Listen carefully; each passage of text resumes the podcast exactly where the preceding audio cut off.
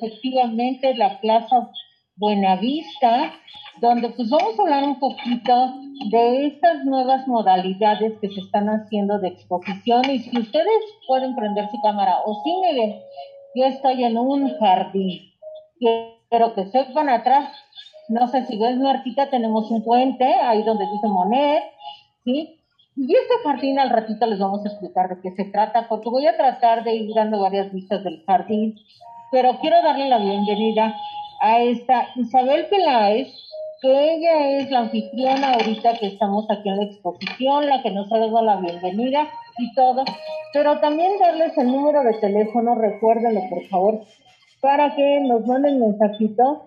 Para sus pases, tenemos pases dobles para que puedan asistir, que es el 55 21 74 63 50 y vamos a tener pases dobles, pero nada más de entrada porque al final ya les vamos a explicar, hay algo que es en 3D, que eso no está incluido en el boleto que se van a ganar. Cuesta muy barato, cuesta 35 pesos.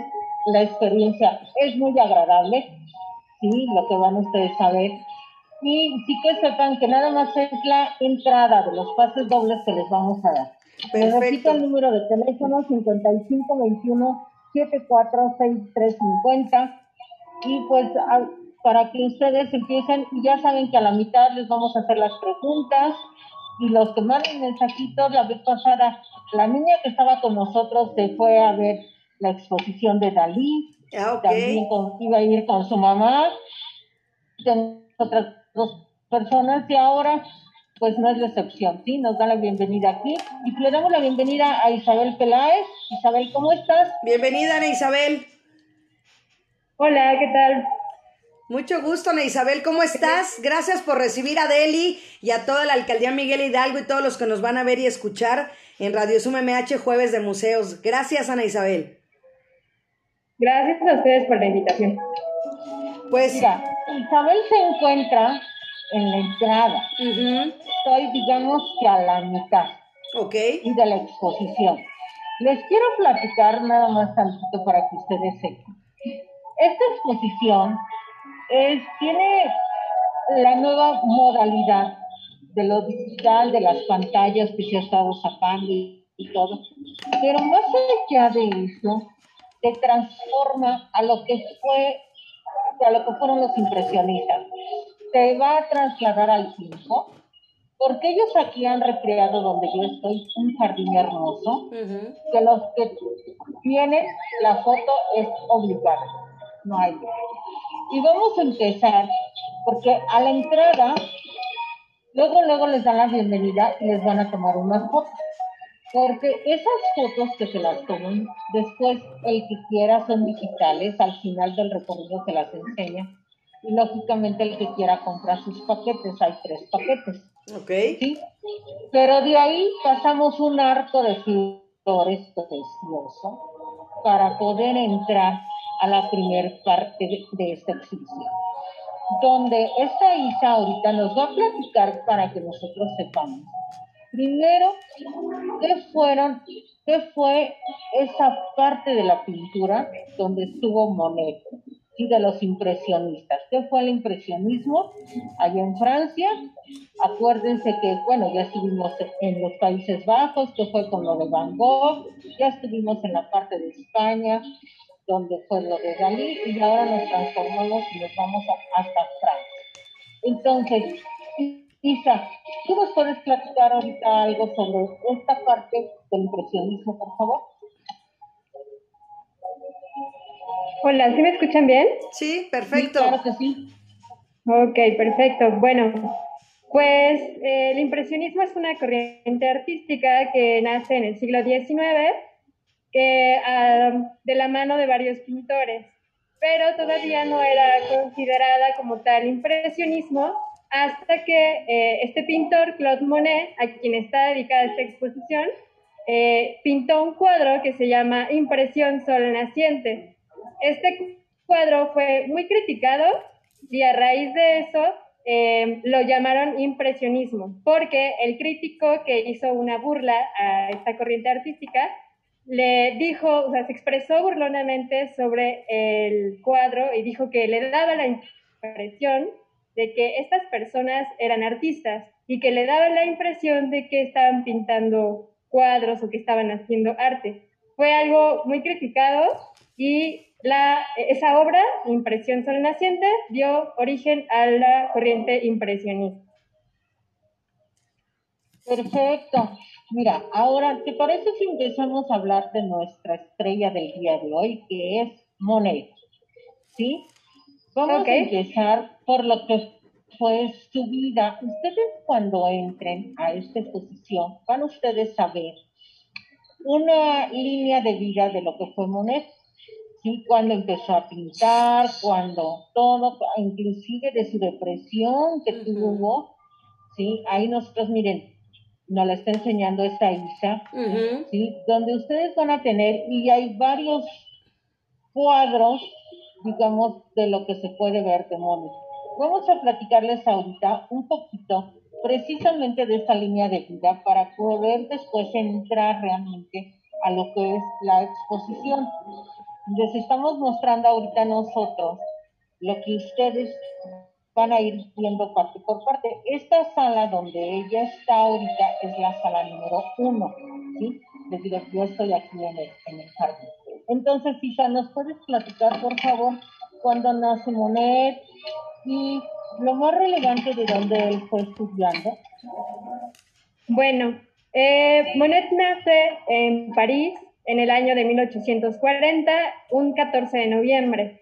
Y sale, bueno, nace en un contexto familiar eh, donde el papá era comerciante de especias y pues su mamá se dedicaba simplemente a la casa.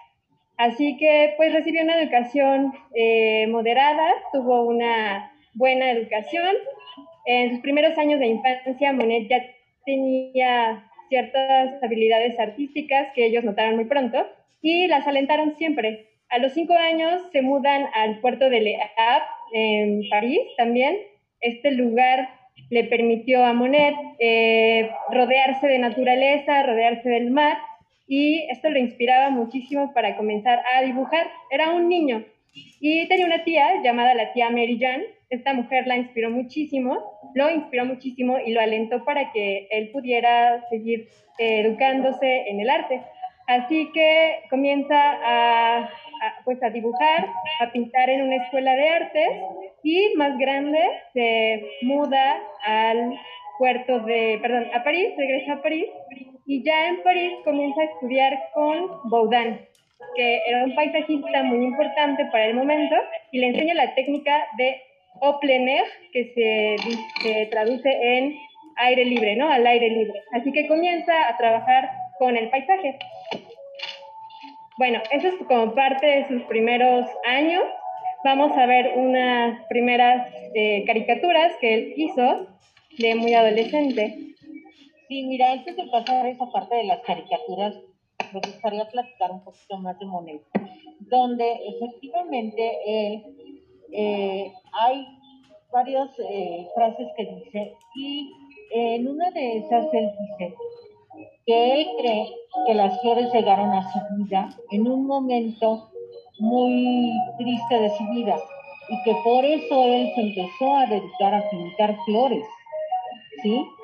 Cuando él conoce esa parte de, la pintada, ¿sí? Eh, eh, de que ya le llamaba la atención como buen pintor, ya saben que muchas veces no creen en él, la ventaja de él fue que su familia le empezó a apoyar pero sucede algo aquí con Monet.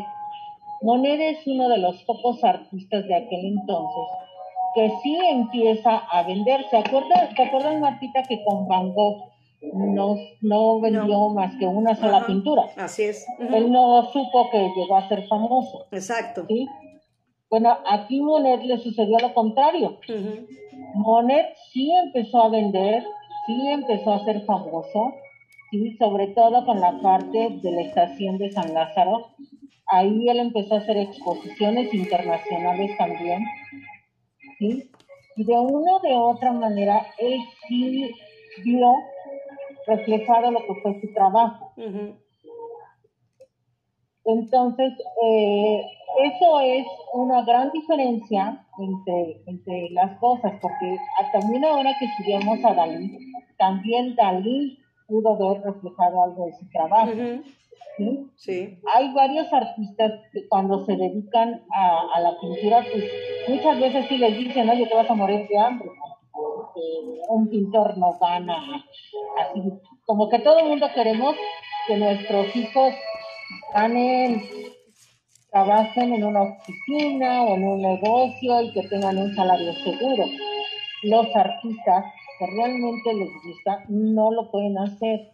Entonces, hay muchos que no, que no ven su trabajo reflejado en el momento. ¿sí? Inclusive él, cuando nace su hijo, tiene apuros económicos. ¿sí? No crean que para él siempre fue las mieles de la vida y entonces empecé a vender y ahora sí ya se puede. No, no, tuvo depresiones, les digo, tuvo apuros económicos y todo, pero lo principal aquí, que una vez lo dijo Marta y me gustó mucho, es que no se dio por vencido. Él siguió luchando por lo que fue su ideal, que fue pintar. Siguió, siguió, siguió hasta hacer exposiciones internacionales en vida. Que de eso, antes de pasar a la parte juvenil de las caricaturas, yo quiero platicar más de lo que fue esa parte de exposiciones internacionales, Isa, donde él sí logra llegar a hacer varias exposiciones. Ok, eh, pues bueno, estos pintores como... Adelante. escuchan ustedes? Sí, adelante, adelante. Ah, ok, gracias. Bueno, eh, estos pintores ah, se hicieron de una agrupación que era el Salón de los Rechazados, porque estos artistas pues no pertenecían a una corriente tradicional de pintura. Entonces crearon el Salón de los Rechazados y, hicieron varias exposiciones, en total ocho exposiciones eh, impresionistas. Entre ellas sí hubo exposiciones internacionales porque el impresionismo comenzó a ganar fuerza en el resto del mundo. Pero eh, bueno, Monet participó en solamente dos exposiciones impresionistas ah, en París con el Salón de los Rechazados y eh, otros pintores que eran compañeros suyos dentro del movimiento, pues también participaron activamente. Entre todos se apoyaban, eran un grupo de amigos muy eh, sólido y también pues se financiaban obra o buscaban lugares para exponer. Eran artistas que todo el tiempo estaban buscando la manera de eh, exponer su arte, ¿no? Porque pues eran muy criticados, pero eh, siempre trataban la manera de que la gente los conociera y que pudieran acercarse a esta nueva forma de ver el arte, porque antes pues el arte era súper tradicional, tenían ciertos cánones estéticos y también temas eh, muy marcados sobre los que pintar, como pasajes bíblicos, pasajes, de guerra, etcétera. Eran, eh, era un arte financiado por personas más poderosas. Sin embargo, esta,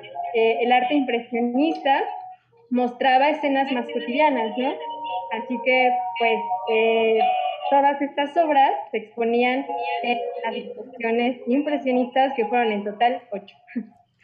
Oye, Deli, Sí. A mí una Ahora, tenemos otra Deli, parte de él. Deli. Cuando él, él empieza a pintar por etapas.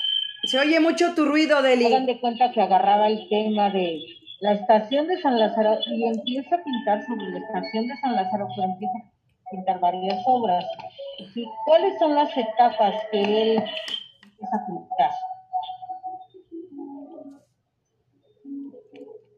Perdón, perdón, es que no se escuchó muy bien. Sí, es que se oía mucho, se oía mucho tu ruido. Sabes que él tuvo varias etapas donde él empezó a pintar.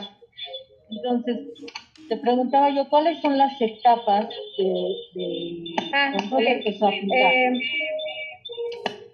bueno, supongo, perdón la pregunta, supongo que te refieres como a la, cómo es su pintura al principio y cómo va avanzando, ¿a esa parte te refieres? Bueno, esa parte sí, y ya después vemos parte por parte cuando empieza a verla pintar lo que se le está en San Lázaro y luego este, sigue haciendo varias, este, varias pinturas sobre diferentes temas. Eh, bueno, ok, eh, pues Monet, eh, conforme iba pintando, pues obviamente es un finalmente eres humano y vas pintando conforme a tus estados de ánimo y conforme a lo que vas conociendo. Entonces, en un momento eh, comenzó, sí, a pintar como en paisajes, eh, empezó a hacer de forma más eh, concreta temas de agua, por ejemplo, regatas, ahorita lo vamos a ver. Esa es la obra de regatas y esa obra pues nos muestra justamente un paisaje y los cuerpos acuosos que tanto le mostraba, le gustaba pintar, o sea, le gustaba pintar el reflejo de la luz en el agua. Entonces ahí vemos una etapa de su pintura, por ejemplo. Eh, por mencionar otro, pues están las series de las que hablabas tú, Deli, que son la, la serie de San Lázaro, Estación de San Lázaro, es una también de esas series que ya hizo como, eh, pues en uno de sus tantos eh, viajes que hacía, pues también trató de mostrar cómo incidía la luz en los objetos, pero sobre todo en esta obra trató de reflejar el efecto de humo. Pueden ver el efecto de humo. Eso es lo que él trató de hacer en esta obra de Estación de San Lázaro que pintó repetidas, repetidas veces, ¿no? O sea, no, no hizo solamente un lienzo, lo pintó de muchas formas, en diferentes momentos del año, tal vez, hasta el día, tratando de mostrar cómo se filtra la luz a través del humo. Y, por ejemplo, vamos a ver otra, eh, otra de estas etapas de las series. Estas son otras series, Almiares, que es la, son estas casitas que vemos aquí de paja. Esa es una serie también de las últimas que hace y pues está, eh, está reflejando cómo es que otra vez incide la luz en, estas chocitas, en los almiares. Y si vemos, pues es muy marcado ese contraste de luz con este. Podríamos pensar que pintó a lo mejor en el atardecer y la otra la pintó tal vez más temprano, de acuerdo al efecto de luz. Y eso lo va a hacer muy constantemente le encantaba hacer eso, buscar eh, cómo se refleja la luz en el agua, en las formas, en diferentes lugares. Eso era realmente su fascinación al pintar. Esos son molinos. y, y, además es cuando él empieza a ver lo que fueron los colores más vivos de aquella época, y por eso dicen que fue muy criticado, porque recordemos que esa parte pues no era tanto eh, el que se pudiera estar viendo. Entonces él cuando le empieza a meter esta luminosidad a sus pinturas empieza a llamar la atención. ¿Sí, Martita? Esa es la parte donde él empieza a surgir y empiezan a voltearlo a ver por la luminosidad precisamente de sus cuadros. Y después, pues como nos decía esta Isa, él posteriormente, eh, en esa etapa, volvemos, es cuando nace su hijo, no tiene dinero. Eh, los artistas, si hemos notado mucho de lo que es la cuestión de su vida, los artistas que nosotros hemos presentado aquí en Radio CMH, pues si te das cuenta, Martita, hay muchos que sus emociones están a la flor de piel. Sí, sí, sí. Y en sus cuadros lo reflejan. Porque si están contentos, se le ve el cuadro. Si están tristes, se le ve el cuadro. Si están este, depresivos, igual se ve en el cuadro. Y eso es lo que llegan a tener.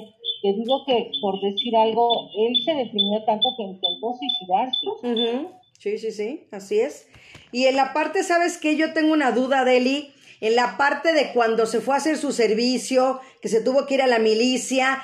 ¿Cómo fue esa parte de Monet en ese momento cuando tuvo que irse? También creo que es importante esa parte.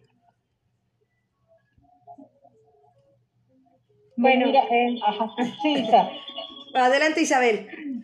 Perdón. Ah, eh, bueno, esa parte eh, fue complicada. Lo que pasa es que Monet siempre vivió como en un vaivén de emociones, sí, fuertísimo.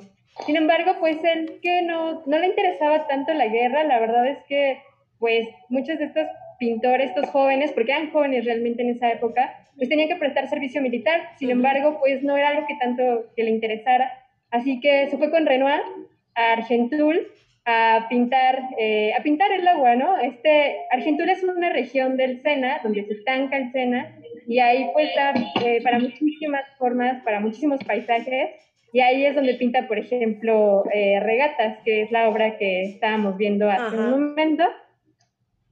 Ahí, esa es la etapa justamente cuando Renoir y Monet se van, porque su amigo Basile, otro pintor, eh, Frederic Basil pues muere en la, en la guerra franco-prusiana. Entonces, pues ellos, tratando de huir de este momento, pues se van y se, quedan en el, en el Argentul pintando un tiempo. Así fue más o menos como esa etapa de, la guerra para Monet y Renoir, por ejemplo. Perfecto, sí, creo que era parte importante también hablar es, esa, ese momento porque a final de cuentas se enferma, ¿no? También y tiene que regresar.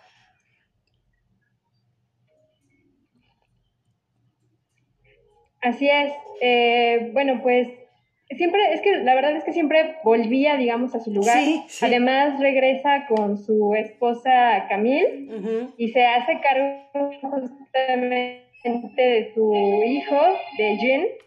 Y pues viven unos años muy felices en esta etapa, fueron como unos años muy plenos, porque empieza su producción pues más tranquila, cerca del agua, en su barca flotante, se compra una barquita y se va a este lugar a retratar sus acuosas.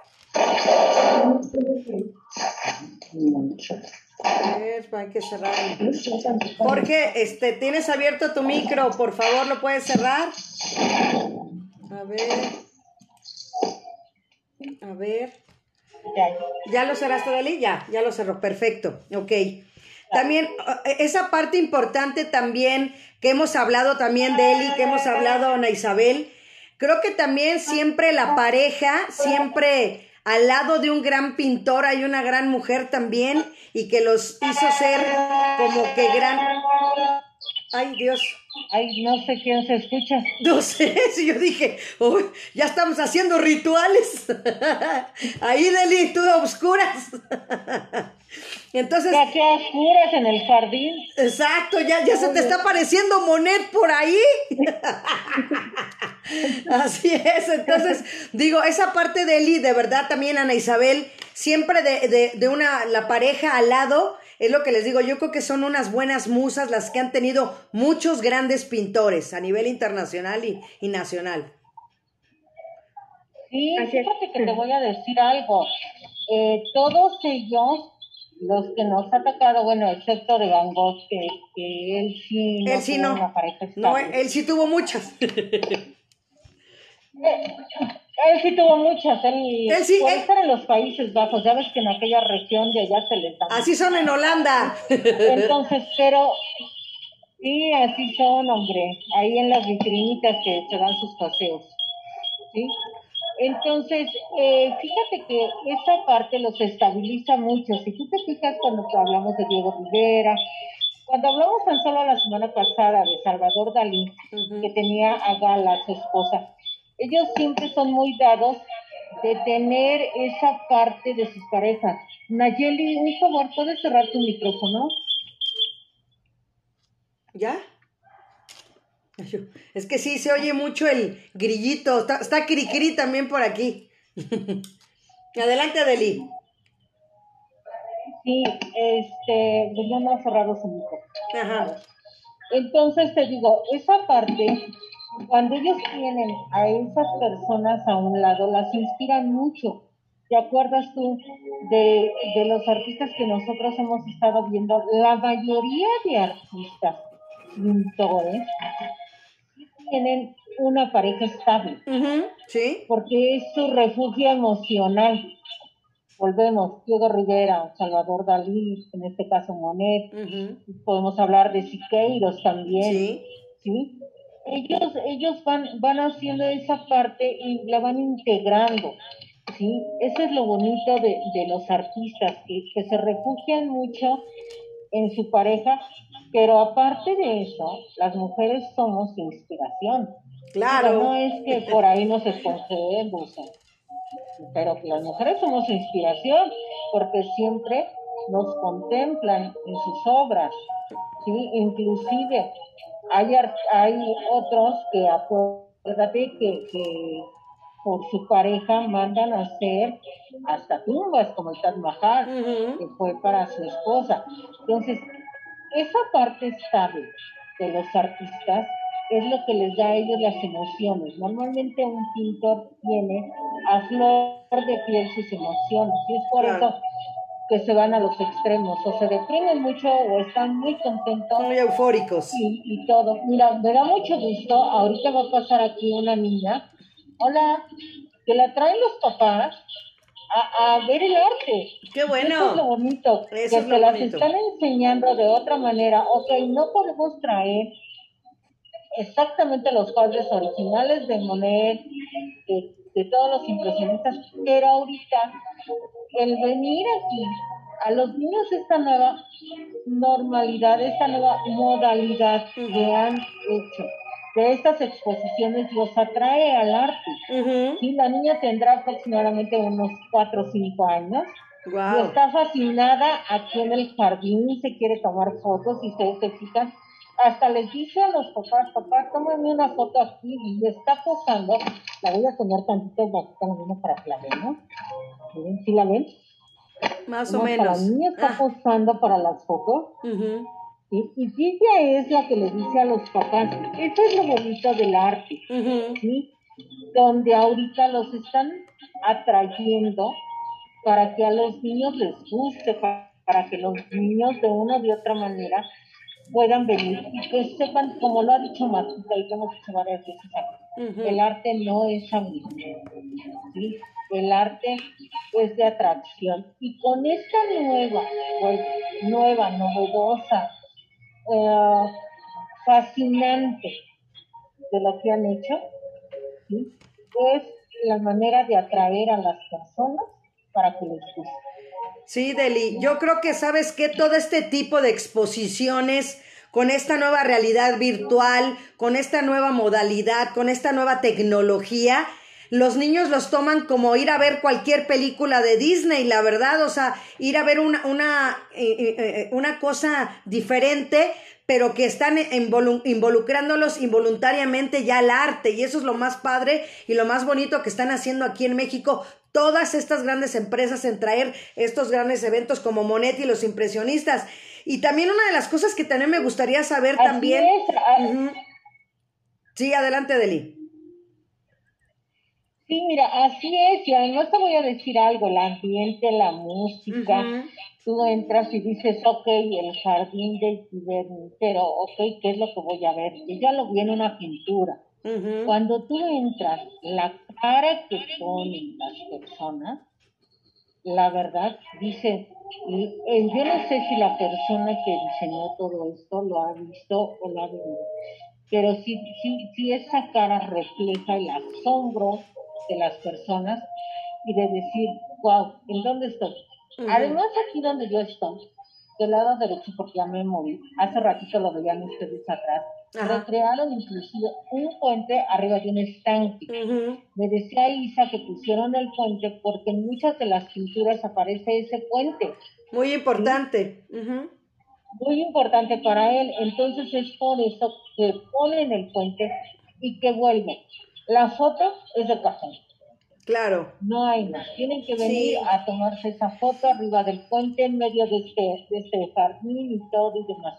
No sé si Isa ahorita nos pueda platicar ahora sí de la parte donde él estaba de joven y hizo varias caricaturas. Aquí hay 11 réplicas de esas caricaturas, son originales, pero están 11 de esas caricaturas ¿sí? donde esa parte de Monet casi nadie la conoce. es, que, tenía 15 años, ¿no? Más o menos. 17.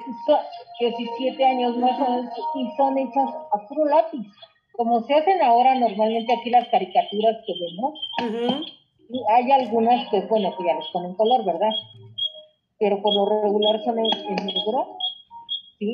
Y efectivamente, mira, nos las está mostrando a ver, esta Isa donde ahí están las caricaturas, ¿sí alcanzas a ver, Martita? Sí, sí, sí, sí, la estoy viendo acá en la compu. Sí, Para están en una vitrina, donde volvemos, están en todas esas réplicas, Ajá. ¿sí? De su juventud. Yo creo que siempre, a, a, excepción de Delhi, aclaro, ¿sí? muchas veces todos agarran un, un, lápiz y empiezas a hacer un dibujito y todo. Yo les digo que excepción mía, porque yo soy de las antiguitas, yo nada más sé hacer monitos de bolitas y palitos. Eh, no se me da, no se me dan de otra manera más, eh, pero yo he visto, por ejemplo, que sí hay niños ahora que desarrollan mucha esa parte de la pintura, donde eh, ellos con un lápiz pueden empezar a hacer una silla, pueden empezar a hacer una mesa, lo que, como dice Isa, lo que van viendo es normalmente lo que se pintaba, y aquí no es excepción. Lo que pasa es que él, las pinceladas que da, tú las ves y dices, ¿cómo de esa pincelada pudo sacar una flor? No, y... Tú, tú lo ves, Martita, no sé si a ti te tocó ver en Canal 11 hace muchos años, a vos, no me acuerdo cómo se llamaba un pintor que, salía, que según te enseñaba a pintar. Ajá, sí, no me acuerdo cómo se llama. hacía una rayita. Ajá. Yo tampoco me acuerdo del nombre. No me Pero acuerdo. cuando te sacaba una rayita y ya cuando veías era un árbol. Sí. Se llamaba Bob Ross. Ahí está. Exactamente. Exacto. Bob Ross. Sí, claro. Con Ross. Y ya nada más te sacaba un árbol. Ah, bueno, pues aquí sucede lo mismo con Monet. ¿Sí? Cuando ves el cuadro detenidamente, tú dices, a lo lejos se ve perfecto que es una flor. Pero cuando te acercas y ves las pinceladas, dices, ¿cómo es posible que lo sacó de esas pinceladas? No es como un Leonardo da Vinci con la Mona Lisa que no se le nota ninguna pincelada. Aquí es todo lo contrario. Aquí las pinceladas están muy marcadas, pero él, él las ponía de tal manera y con una luminosidad que solito las iba dividiendo para formar lo que él quería. Si él quería un jardín, lo hacía. Si él quería una estación, lo hacía. ¿sí? Eso es lo bonito de Monet, que no necesitaba tener mucha técnica para hacer lo que él quería. Pero, pero Deli, fíjate cómo, cómo lo bonito, como dices tú, ¿no? La caricatura, que es una parte que tú dirías no es de Monet, y que ya ves todos los paisajes y todo el impresionismo, pero ¿cómo el mismo artista pudo hacer las dos cosas? Te digo, es bonito de todo esto, porque al final de cuentas, él, él, él, este, de una de otra manera lo refleja, y esa es la parte de los jóvenes. ¿Te acuerdas cuando vimos lo del Museo del Choco, que mucha caricatura también y todo? Esa es la parte de los jóvenes donde de una de otra manera los jóvenes es lo que, lo que van pintando y a él le tocó precisamente esa parte de la caricatura. Así es. Y ahí las estamos viendo con Ana Isabel Peláez, que amablemente ahí en Monet y los impresionistas nos los está poniendo. Para los que nos están escuchando, este, pues aquí Ana Isabel nos lo está demostrando. También otra parte importante, ¿sabes cuál? Creo que también ha de haber marcado, digo, ya también a lo largo de su vida, Deli, pues haber tenido ya cataratas, ¿no? Yo creo que imagínate para un pintor ya es cierta edad tener las cataratas, pues yo creo que a cualquiera nos pegaría, ¿no? El, el no poder ver, ¿no? Digo yo que ya no veo ni con mis lentes, digo ya no el poder ver y siendo un artista de ese, de ese tamaño, yo creo que haber sido una época también fuerte con las depresiones que ya tenía, más tener esta, esta enfermedad de las cataratas, este, yo creo que le ha de haber marcado también mucho. Sí, mira, te voy a decir algo. Desgraciadamente a los pintores, la enfermedad les viene donde más les pega. Te voy a decir, mi hija cuando estuve estudiando pintura, en su época de jovencita también, el maestro que ella tenía estaba muy bonito, pero empezó a suceder algo, le empezó a dar mal de Parkinson. Wow. ¿Sí? Y ahorita que dices tú de las cataratas, dices, ok, y las cataratas, pero un mal de Parkinson yo veía al maestro, yo veía que sufría para poder tomar un pincel. Claro. Y él se aferraba a seguir pintando. ¿sí? No, no, no se daba por vencido porque, pues, como decía él, para mí es mi vida la pintura y siempre he vivido de la pintura. ¿sí? Entonces, yo creo que ahí como que se les agudiza esa, parte de de donde más eh, ellos les sirve, le digo, te digo, en este caso las cataratas, eh, como dices tú, ya no poder ver, seguir pintando. Imagínate tú esa parte de, no sé, se me ocurre a, un deportista de, caminata que se lesione su pie. Así es. Prácticamente les estás robando su vida. ¿Sí? Le estás quitando una parte de... Exacto, exactamente. Les estás quitando una parte de... Y ahorita ve que, nos está enseñando Ana Isabel. Este, esta es la obra de Nenúfares, y justamente hablando de la parte de su enfermedad, de las cataratas, esta obra y muchas de, este tipo de nenúfares, porque son muchos lienzos, los hizo ya en esta última etapa de su vida, cuando padecía cataratas, justamente. Y pues eh, la manera en la que él veía lo plasmaba en el lienzo. Así que llegó a un punto en el que ya era tan difuso el color, las formas, que asimismo los plasmaba en sus lienzos y decían los críticos que pues ya se estaba acercando a la abstracción, ¿no? Mm. Porque era de esta manera en la que veía, ya los colores estaban ya muy mezclados y se puede diferenciar muy bien la obra que hizo en su etapa eh, visual sana, digámoslo así, al momento en que tenía cataratas y pintaba.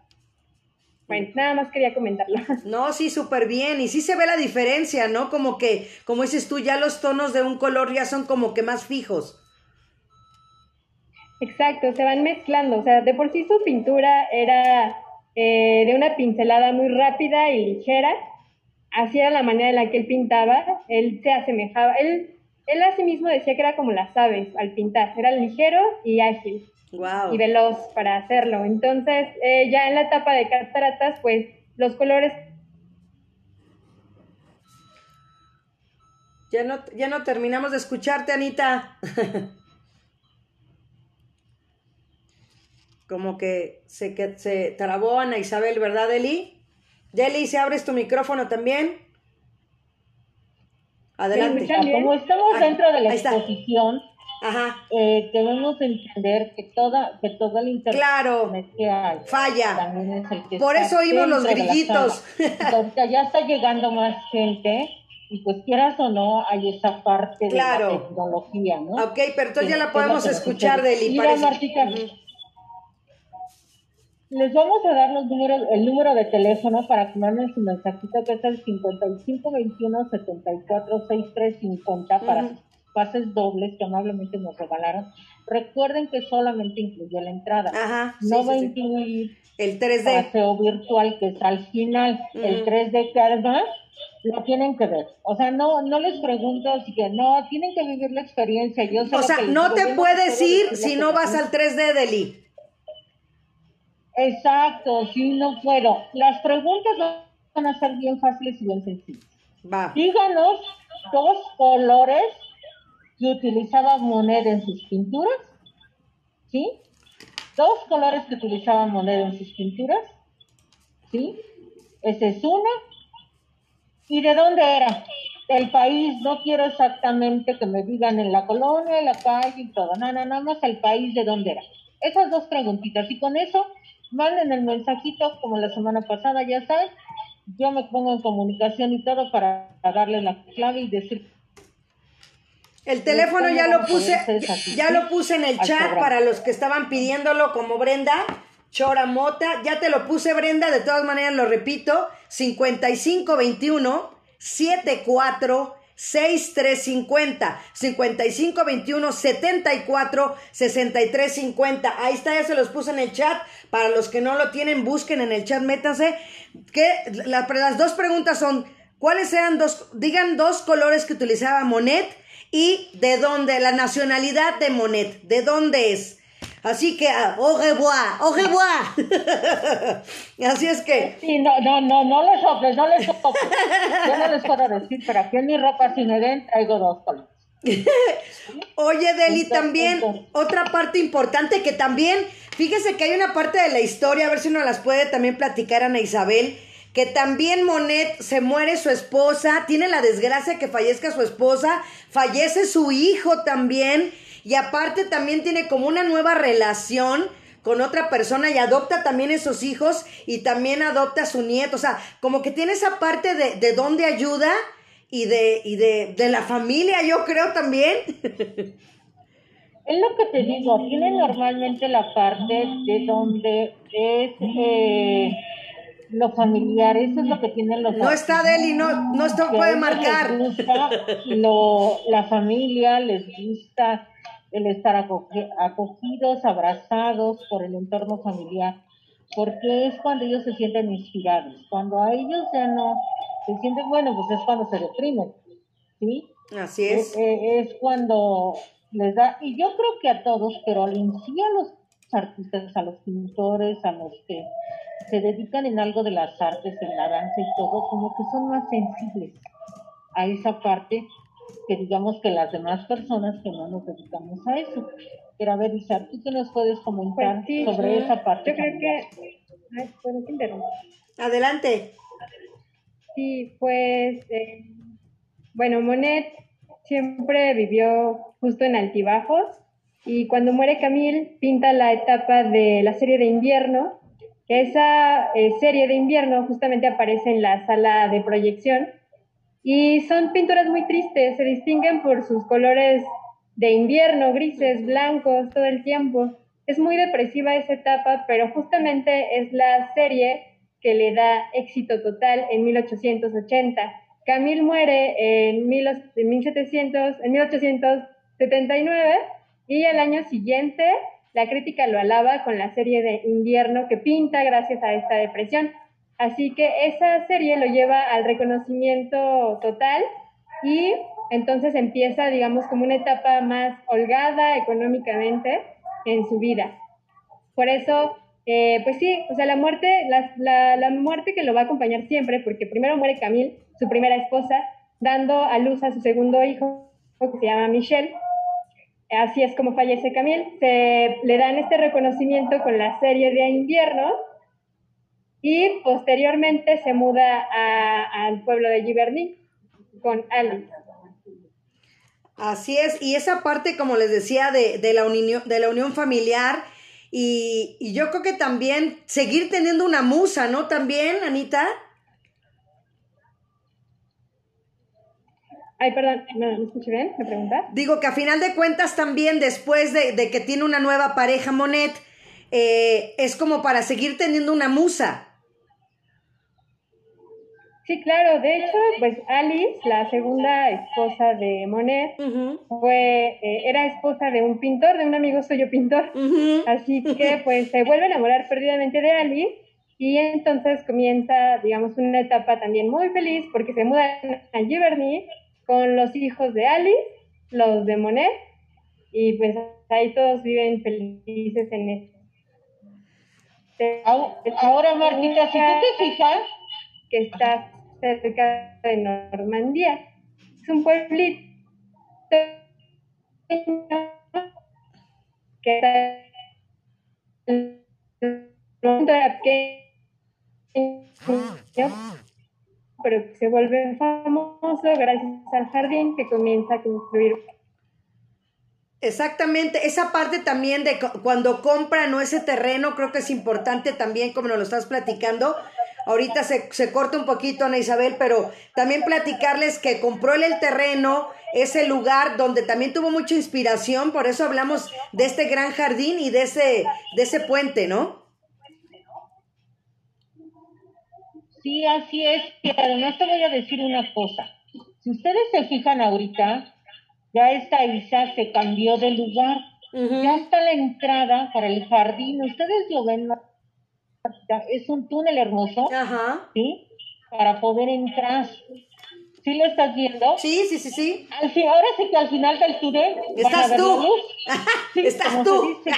Al final del túnel van a ver la luz. Ahí te fijas. Sí, ahí se ve. Ahí a la derecha ya estoy yo. Ya es el jardín. ¿sí? Entonces ahorita ella está a la entrada, es lo que te digo, ellos recrearon aquí un ambiente muy diferente para que las personas puedan apreciar el arte, pero también lo puedan vivir.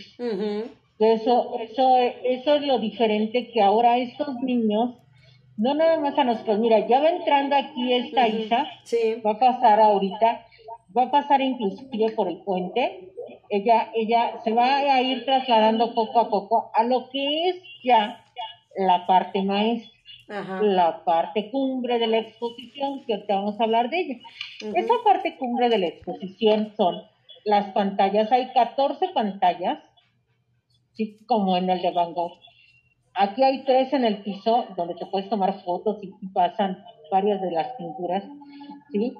Y que ahí está ambientado de una manera muy padre. Inclusive de repente ustedes van a empezar con el cancan y en el piso están las chicas bailando el cancan, Wow. para que se den una idea, en el piso en la pantalla. Aparte alrededor tienes todas las pinturas, ¿sí? Entonces ella ahorita se va a trasladar ahí. Son 14, 14 este, Pantallas. pantallas gigantes y hay unos eh, sillones donde se pueden este, sentar o se pueden sentar en el piso para que puedan de una o de otra manera irse ambientando y pueden ir viendo. Los que si quieran estar más cómodos lo pueden también, vuelvo, en el piso está sensacional. Y ahorita Isa ya va pasando el puente, ya va para la parte de adentro. ¿sí? Donde nos va a empezar a pasar parte de lo que hay. ¿Qué es lo que sucede? Cuando ustedes estén aquí en el jardín, ustedes pueden preguntar, oiga, ¿en qué tiempo empieza? Porque es todo corrido. No sabes cuándo empieza y cuándo termina. Ustedes se van a dar que en cuenta que empieza con un o es atardecer o es amanecer, quién sabe, ¿verdad? Pero empieza, ahí es donde empieza, digamos, todo. Mira, ya empezó esta Isa, donde están las pantallas, ya vieron ahí en el piso, Sí. hay todo alrededor, y, y ahí empieza, ¿qué es lo que vamos a ver ahí? Muy fácil. Todo lo que ustedes ven en sus cuadros de monedas. Aquí vuelan las golondrinas, el mar se mueve, las flores caen, salen las estrellas, sale el tren, inclusive haciendo su chuchu, ¿sí? Toda esa magia de esas pinturas aquí lo recrearon de forma virtual. ¿sí? Porque me preguntaban unos que con lo de Van Gogh, que si iban a ver pinturas originales de Van Gogh. No, en ninguna de esas exposiciones virtuales hay obras originales, ¿sí? En ninguna. Aquí lo que están haciendo es recrearlas en pantallas gigantes para que la gente las conozca y pueda vivir la expresión, pero aparte darles vida, aparte darles movimiento a todo eso. ¿sí? Nosotros vamos a ver una tertulia, que son de las que pintó, vamos a ver la dama de la sombrilla también. Eso es lo que nosotros vamos a encontrar aquí. ¿Sí? Oye, ¿Tú Deli, estás este, impor- importante, no hemos dicho horarios y y para que la gente... Ah, ahorita lo voy a decir. Y, y- y decirles, entonces- eh, exacto, dónde, es que ya me preguntaban por acá, ya me preguntaron Ok. dónde está, o sea, ya ver, la gente que va. está, ajá, Horarios, de lunes a jueves de 11 a 7 de la noche. eso, ajá, El viernes de 11 a 8 y media. ok, Sábado y domingo de 10 a 8 y media. ok, ¿Sí? Perfecto. Son cuatro, tres horarios diferentes. ajá, De lunes a jueves de 11 a 7. viernes de 11 a 8.30, De 11 a 8 y media. Y sábado y domingo de 10 a 8 y media, Y yo les voy a hacer una recomendación. ¿cuál? Si ustedes quieren venir a gozar realmente lo que es la exposición, separen dos horas ¿sí? y vénganse lo más temprano que puedan. Ok. ¿Por qué? Porque estamos solitos. Van a disfrutar el jardín, se pueden estar aquí sentados, hay unas banquitas, y ustedes se pueden estar sentados si quieren media hora disfrutando la música, la luz, el jardín, todo. Después se van a pasar a la sala, son 45 minutos de, de la sala de proyección, Ajá, ¿sí? Y como les dije, la primer sala, recuerden que es la introducción, ujú, ¿sí? Ahí hay una línea de vida de, de Monet, ajá, donde pues pueden pasar unos 15 minutos, 20 minutos, ¿sí? Posterior pasan al jardín, se pueden estar plácidamente todo el tiempo que quieran. Si se quieren hasta relajar, se traen hasta un librito y pueden estar aquí, ¿sí? No hay ningún problema. Y después se pasan ya a la sala, ok, ¿sí? De las pantallas, ahí son 45 minutos. Después de ahí, pues ya nos vamos a la última sala, que es la sala 4, donde les digo que está lo de 3D. Ahí lo de 3D, les van a pasar dos proyecciones en esos lentes. Una, primero lo que tienen que hacer es voltear a ver qué quieres, Monet o Da Vinci. Te van a pasar de los dos. Ok. ¿Qué vas a ver? Vas a entrar de forma 3D a las pinturas de Monet. Wow. Donde el asiento que te ponen girar, por si tú quieres ir siguiendo el trenecito, te vas siguiendo el trenecito y vas viendo las flores cómo se mueven, y te encuentras de repente a la dama de la sombrilla, ¿sí? Y te vas a encontrar muchas cosas ahí que no se las quiero platicar. Lo único que les puedo decir es que se van a meter a una pradera llena de flores y donde va el tren alrededor. Para que se den una idea. Son tres pinturas de Monet donde entran. Y después ustedes van a voltear a ver dentro de los lentes lo de Da Vinci. Ahí van a entrar ustedes también a ver tres inventos de Da Vinci, donde tampoco se los quiero platicar, pero también están sensacionales, al grado de que yo, hubo un momento en que yo me agarré de la, de sillita donde estaba y dije, me voy a caer y me voy a ir, ¿sí? Te suben hasta una lancha de uno de los inventos de Leonardo, ¿sí? Y esa es la parte del cierre. Por eso les digo que ustedes tienen que venir con dos horas de, de, tiempo para que lo puedan disfrutar. Vienen a la carrera, no. la verdad no lo van a disfrutar. No, no, no, no. Y si vienen con niños, que sea como niños de 5 años en adelante, para que los dejen, porque los más chiquitos pueden llorar, no lo disfrutan a gusto. Ok. Sí, pero que, que, que traigan a sus niños para que vivan esto nuevo y que ellos se introduzcan al arte. ¿sí? Que eso es lo bonito. También hay una tienda de souvenirs. Bueno, no se ve mucho, pero yo traigo mi cubrebocas que dice Monet aquí y que es de la dama de la sombrilla. ¿sí? Y van a encontrar cositas de recuerdos muy bonitas, pero que pocas veces las vamos a volver a ver. Eso es lo bonito. Esta, esta serie de exposiciones que la semana que entra vamos a cerrar con la de Leonardo da Vinci. Quiero que sepan que de Plaza Carso, también la vamos a tener. Y vamos a cerrar estas cuatro exposiciones internacionales, la maestra lo llamó eh, los cuatro pintores internacionales visitando mucho. ¿Sí? Entonces, por eso se, se hizo esta serie, donde de una o de otra manera, estos cuatro que nos están trayendo, nos lo están trayendo de formas diferentes. ¿Sí? De formas diferentes, pero que además a las personas les está gustando. Que las personas que no llegaron, a lo mejor muchos ven la Mona Lisa y pueden decir, ah, padre, ¿no? ¿Qué, qué tiene extraordinario? Pero ya cuando te adentras, ya cuando igual tú ves y dices, ay, qué padre es Rosita, ¿no? Pero ya cuando empiezas a conocer de de los impresionistas, ya te llama la atención de otra manera. Y lo que a mí más me gusta es que les digo, cumplen con todas las medidas sanitarias. Acuérdense, por ejemplo, estas que están en una plaza comercial, cuando entras a la plaza comercial, pues te ponen tu gel y. Pero cuando entras a la exposición, también te ponen tu gel, cumplen con los movimientos. Y les voy a decir algo. Tengo una pareja que va entrando al parque y están fascinados para variar tomándose fotos. Así como hace rato vieron que pasó la niña y tantas personas ya volvieron a entrar otros visitantes, ahorita va entrando una pareja. Y es lo bonito, se asombran de lo que hay. Claro. ¿sí? E, esa parte de conocer el arte viviéndola, porque yo así le puedo decir, eh, entrar a uno de los cuadros, ¿se acuerdan que también allá con Van recrearon lo que fue la recámara? Cámara, bueno, pues aquí es el jardín. Pero esa parte de entrar a la obra es lo que a la gente lo asombra, lo que de una o de otra manera empiezan ellos a decir, vamos a tomarnos la foto, vamos a vivirlo. Y si ustedes se fijan, ya esta Isa ya se pasó a la sala 4. En la sala 4 es donde les digo que está lo de 3D, y ya está el souvenir. Inclusive se pueden tomar ahí un cafecito, una copita también ahí donde tomársela y todo, ¿sí? Donde, donde puedan estar a gusto en esa parte. Esos lentes que nos está enseñando son, y ese banquito, es para la transmisión de 3D. Es donde les digo que el banquito da de vueltas y ustedes pueden irlo siguiendo y van siguiendo el trenecito y se suben a la lancha. Y este, ya lo demás no les quiero platicar porque lo tienen que vivir. Sí, lo tienen que vivir de plano, lo tienen que ver. Y como dices tú, Deli, está en 35 pesos esa parte nada más de la última exhibición del 3D. porque si no, porque si no viene incluida en su boleto. Cuando compran su boleto de entrada. Sí, que sepan que no viene incluido. 3D.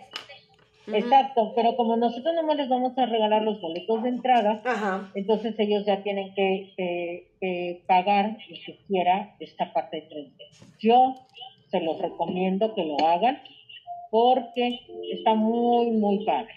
¿sí? no, definitivamente. Y bueno, pues hablando de él y del puente japonés, considerado uno de los rincones emblemáticos precisamente del jardín de Monet, es el que dejó inmortalizado, ¿no? En muchas versiones y que hoy es eh, símbolo de la fundación que él tiene, Claude Monet.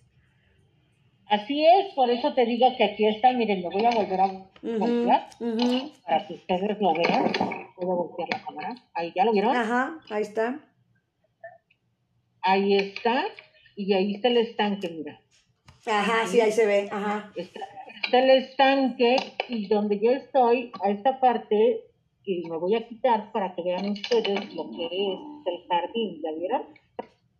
Para que se den una idea. Además, con esta parte de juego de luces que ellos hacen, hacen un ambiente muy relajante, muy bonito, que eh, de una o de otra manera hay que vivir.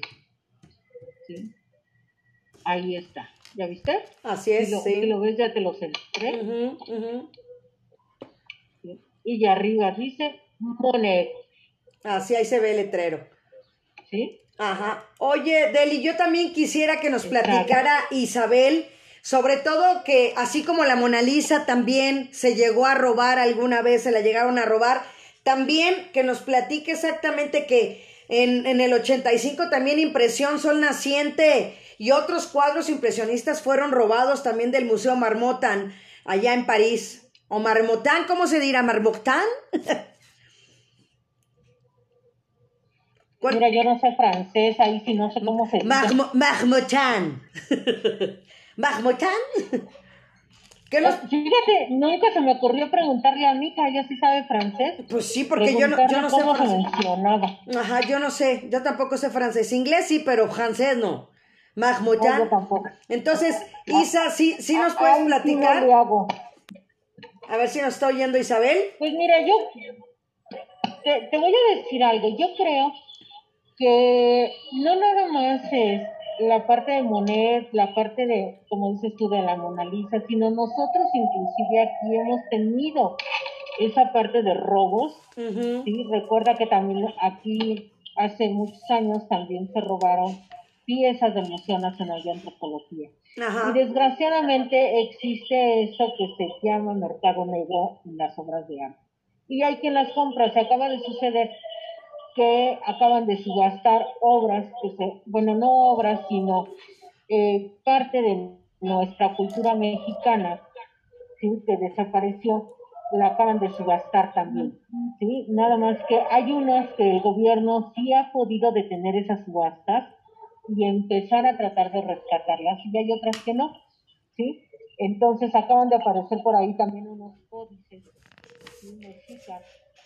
Jueves 10 de junio, jueves de museos. Monet y los impresionistas. Y no sabe el daño que, pues le hace más que nada a la cultura al existir esa parte del el mercado negro. ¿sí? Es por eso que la, ¿te acuerdas de la película de Leonardo da Vinci? Sí, que inclusive trata precisamente de eso, donde se empiezan a robar también obras de arte, donde la gran estafa también creo que se llama la película, no la recuerdo ahorita bien si se llama la gran estafa, donde también se meten a un museo a robar una, una pieza de arte.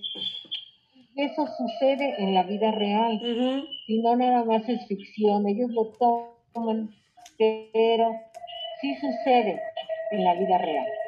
¿sí? Pues Entonces recuerden a todos los que nos están escuchando, por favor, que manden su mensajito, ya tenemos, bueno, ya empezamos a, empezamos a recibir mensajes, ahorita que terminemos los vamos a contestar. Así es. Quienes ya se ganaron sus entradas dobles, ¿sí? Y también que la semana que entra vamos a estar, el programa se va a hacer sobre Leonardo da Vinci, desde la exposición